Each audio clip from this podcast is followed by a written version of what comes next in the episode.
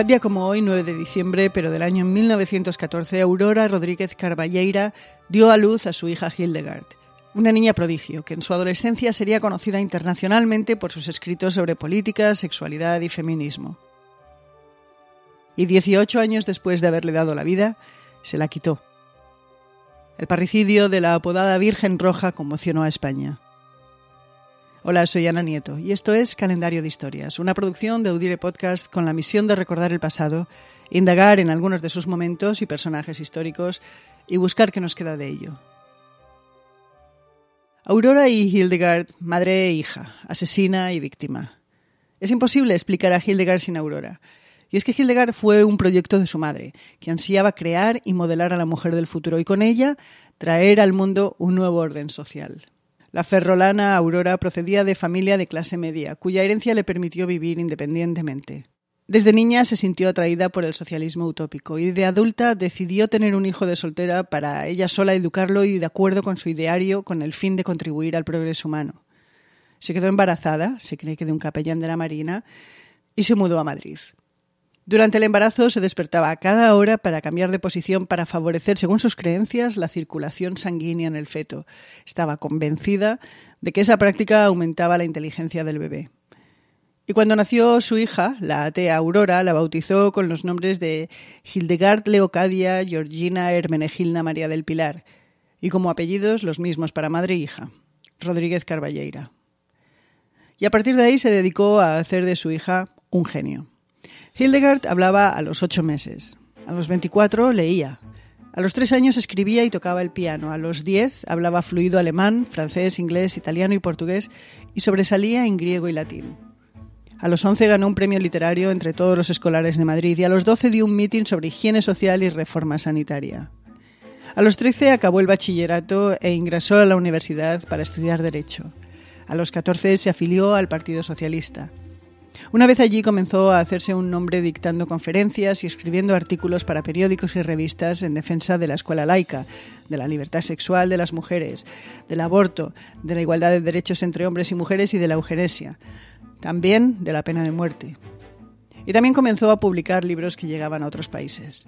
Y en 1931, cuando tenía 17 años, publicó un auténtico bestseller en España, El problema sexual tratado por una mujer española, se vendieron solo en Madrid 8.000 ejemplares en su primera semana a la venta.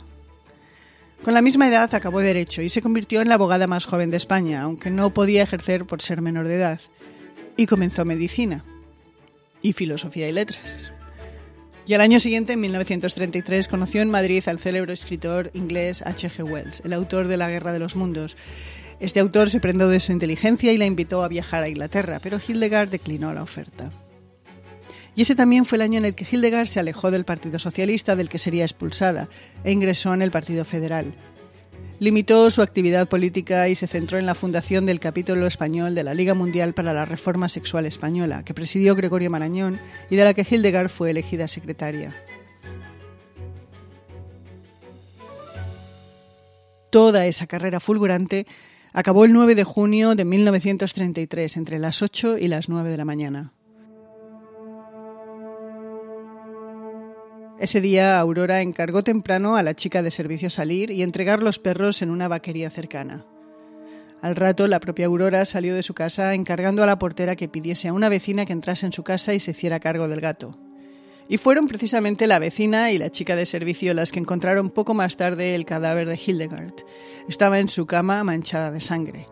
Tenía cuatro agujeros de bala en sien, corazón y cara.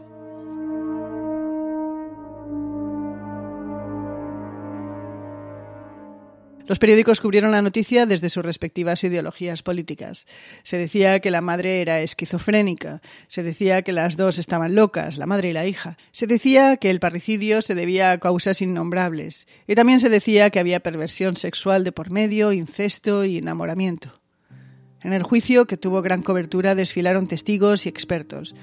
Había unanimidad en creer que Hildegard planeaba independizarse de la madre, pero unos lo atribuían a presuntos amores de la muchacha con varios posibles pretendientes, mientras que otros lo atribuían a diferencias políticas e incluso económicas.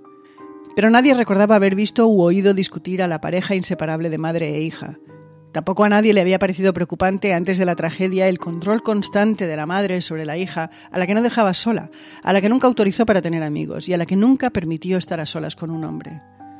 Tampoco había llamado la atención entre conocidos y vecinos que Aurora comprara un revólver, ni que practicase su funcionamiento en la terraza de su casa, ni que hiciera planes concretos para que otras personas hicieran cargo de sus mascotas, ni tampoco que destruyera todas las fotos en las que aparecía de Hildegard. Durante el juicio, Aurora se empeñó en demostrar que estaba cuerda, y lo logró. Se la condenó a pena de prisión en la cárcel de mujeres durante 26 años, 8 meses y un día.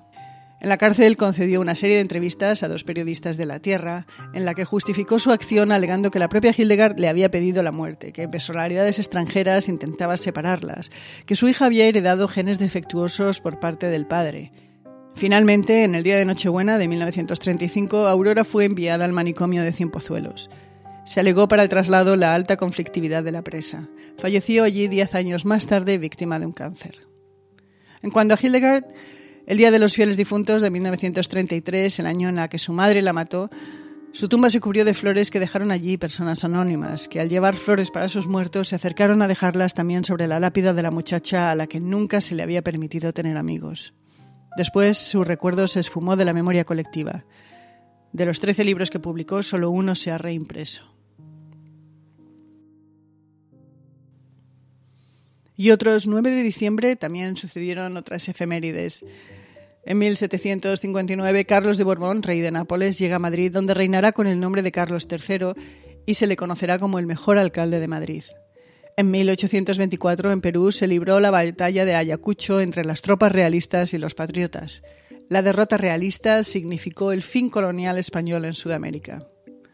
Y en 1869 los primeros semáforos llegaron a Londres.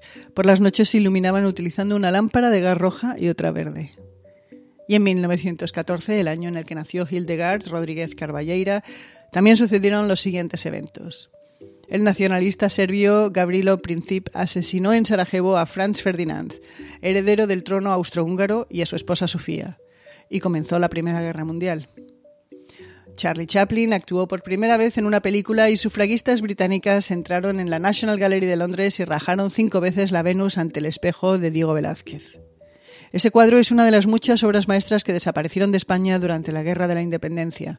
En Inglaterra se la conoce como The Rockaby Venus, porque en el siglo XIX se encontraba en el Rockaby Hall, una casa de campo en el condado de Yorkshire. La Venus ante el espejo fue debidamente restaurada. Y terminamos el programa de hoy con una cita de la antropóloga Margaret Mead. Se debe enseñar a los niños a pensar, pero no qué pensar.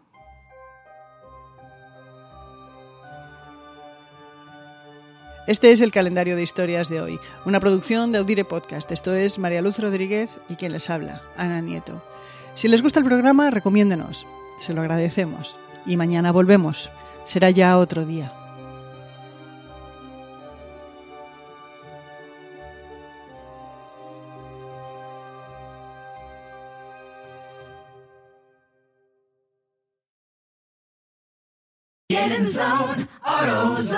Bienvenido a AutoZone. ¿Tu batería te está dando problemas? Empecemos con una prueba de batería gratis. Si necesitas una carga, nosotros te podemos ayudar. Y si es tiempo de una nueva, tenemos baterías para tu auto desde $69.99. Además, AutoZone es el único lugar donde encuentras baterías Duralast Platinum con tecnología EFB y AGM. Por todo esto, somos el destino número uno para baterías.